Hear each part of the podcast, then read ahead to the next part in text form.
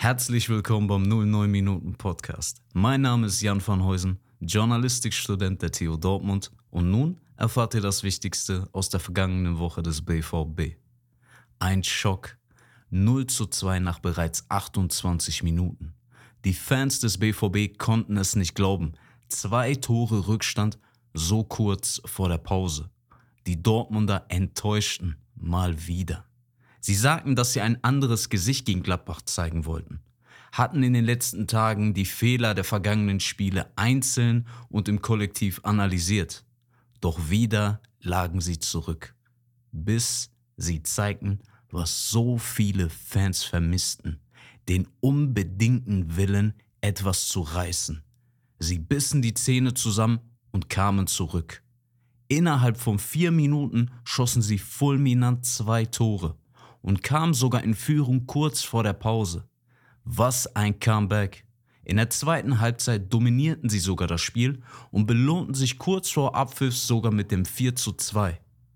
Der BVB kann anders spielen, energiegeladener auftreten. In diesem Spiel haben sie es bewiesen. Ein guter Anfang für den weiteren Weg. Genau diesen engagierten Einsatz wollen die Zuschauer von Schwarz-Gelb sehen. Niederlagen gehören wie Triumphe zum Sport dazu. Und mit diesen können die Fans des BVB gut leben. So lange, ja so lange sie sehen, dass die Mannschaft alles reinhängt. Wie in diesem Spiel. Dies ist nun der zehnte Sieg im Folge im Westfalenstadion gegen die Borussia aus Gladbach. Nun zu den Statistiken. Trotz der kämpferischen Leistung sind die Dortmunder mal wieder weniger gelaufen als ihre Gegner. Diesmal jedoch nur ein Kilometer mit 121 zu 122 Kilometern. Beim Ballbesitz waren sie leicht vorne mit 51 zu 49 Prozent. Bei den gespielten Pässen waren sie besser, 529 zu 488 und von diesen kamen 87 Prozent an. Bei der Zweikampfquote waren sie auch ganz leicht besser. 51 zu 49 Prozent. Bei den Torschüssen waren sie klar dominant. Sie schossen 23 Mal aufs Tor. Die Gladbacher nur 10 Mal. Nun die Stimmen zum Spiel. Torhüter Gregor Kobel sagte, es war ein super Schritt. In so einer Phase tut es gut, gibt Selbstvertrauen, sich so zurückzukämpfen. Wir müssen das von Spiel zu Spiel auf den Platz bringen. Und wir müssen jetzt den Schwung in die harten Wochen mitnehmen und am Dienstag in Mailand da weitermachen, wo wir heute aufgehört haben.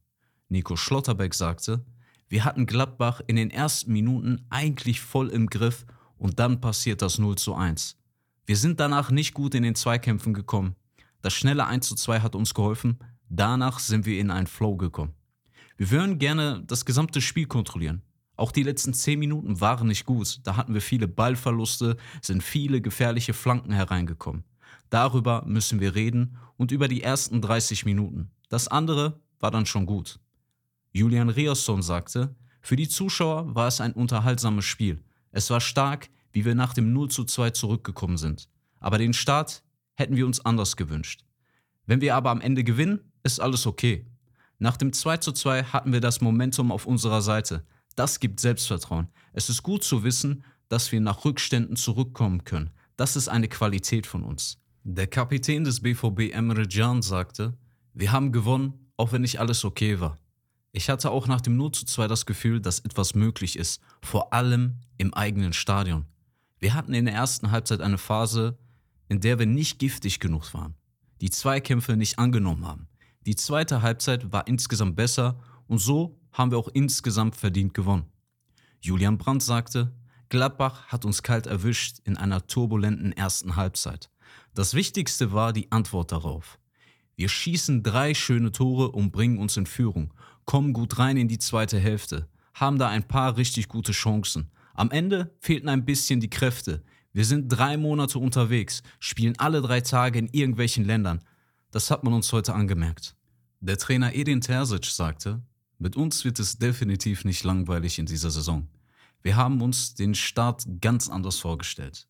Welche Moral, welchen Glauben und welche Energie die Mannschaft nach dem 0 zu 2 auf den Platz gebracht hat, dafür gebührt ihr ein großes Kompliment.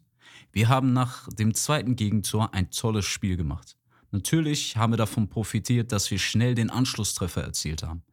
Die beste Phase hatten wir in den ersten 15 Minuten der zweiten Halbzeit, wo wir es versäumt haben, höher in Führung zu gehen. Es war extrem wichtig, dass wir mit einem Sieg in den nächsten Block gestartet sind. Wir freuen uns über die Moral, die wir gezeigt haben und über die vier Tore. Wir ärgern uns über die beiden Gegentore. Das nächste Spiel ist in der Champions League gegen den AC Milan im Giuseppe Mezza Stadion am Dienstag, den 28.11. Anpfiff ist um 21 Uhr und die Partie überträgt Prime. Die nächste Bundesliga-Partie ist am Sonntag gegen den Tabellenführer aus Leverkusen. Am Sonntag, den 3.12., spielen sie um 17.30 Uhr in der Bayer Arena. Nun zu den News. Jamie Bino Gittens beeindruckte mit seinem entscheidenden Treffer zum 3:2 und der Vorlage für das 2:2. Er liefert eine glanzvolle Leistung ab und zeigte dabei kontinuierlich seine Schnelligkeit. Mit einer Spitzengeschwindigkeit von 33,8 Kilometern belegte er den zweiten Platz unter allen eingesetzten Spielern. Wie die Sportbild berichtet, soll Watzke eine Brandrede in der Kabine abgehalten haben. Der 64-Jährige wollte den BVB nach den vorausgegangenen Bundesliga-Pleiten gegen den FC Bayern sowie VfB Stuttgart wohl aufwecken. Das große Thema der vergangenen Woche war die Jahreshauptversammlung, bei welcher 923 Mitglieder des BVB zugegen waren. Nun einige Auszüge aus dieser. Watzke sagte, der 27. Mai war der schrecklichste Tag in meinem Leben. So etwas kann ein Verein zerstören oder auf Jahre beschädigen und lähmen. Aber dieser Verein ist zu stark und hat sich davon nicht zerstören lassen.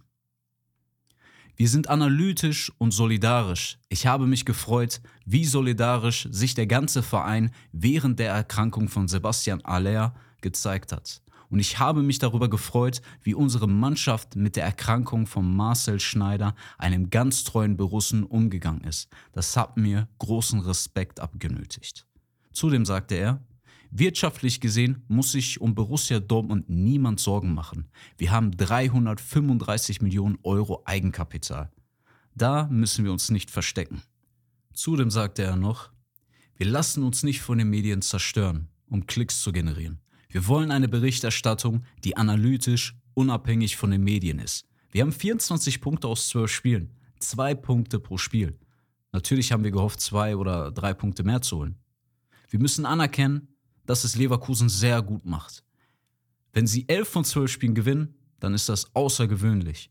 Letzte Saison hatte der Erstplatzierte nach 12 Spielen 26 Punkte. Wir hätten also nur zwei Punkte Rückstand gehabt. Niklas Füllkrug und Jamie Bino Gittens stehen in der Kicker 11 des Tages. Die zweite Mannschaft des BVB verlor gegen Erzgebirge Aue mit 2 zu 0 und holte sich in diesem Spiel mit Blank die dritte rote Karte in Folge. Paris Brunner schoss mit einem Elfmeter, welcher zum 1 zu 0 Endstand gegen Spanien führte, die U17 DFB-Auswahl ins Halbfinale. Dieses ist am Dienstag, den 28.11. um 9.30 Uhr in der Frühe. Nun zur eigenen Meinung. Ich war sehr erfreut, als ich gesehen habe, dass Jamie Bino Gittens von Anfang an gespielt hatte. Der Junge zeigt halt immer, was er drauf hat. Natürlich klappt nicht alles bei ihm, aber er ist mutig, er versucht, er versucht abzuschließen, zu dribbeln. Wie gesagt, nicht alles klappt, aber man sieht, dass er will. Und im Kollektiv haben sie auch diesmal gezeigt, dass sie wollten. Und was ist passiert? Sie haben gewonnen. Vielleicht sind sogar Punkte drin gegen Milan, vielleicht auch gegen Leverkusen. Wir werden es sehen. Ich danke für eure Aufmerksamkeit. Wir hören uns wieder in der nächsten Woche.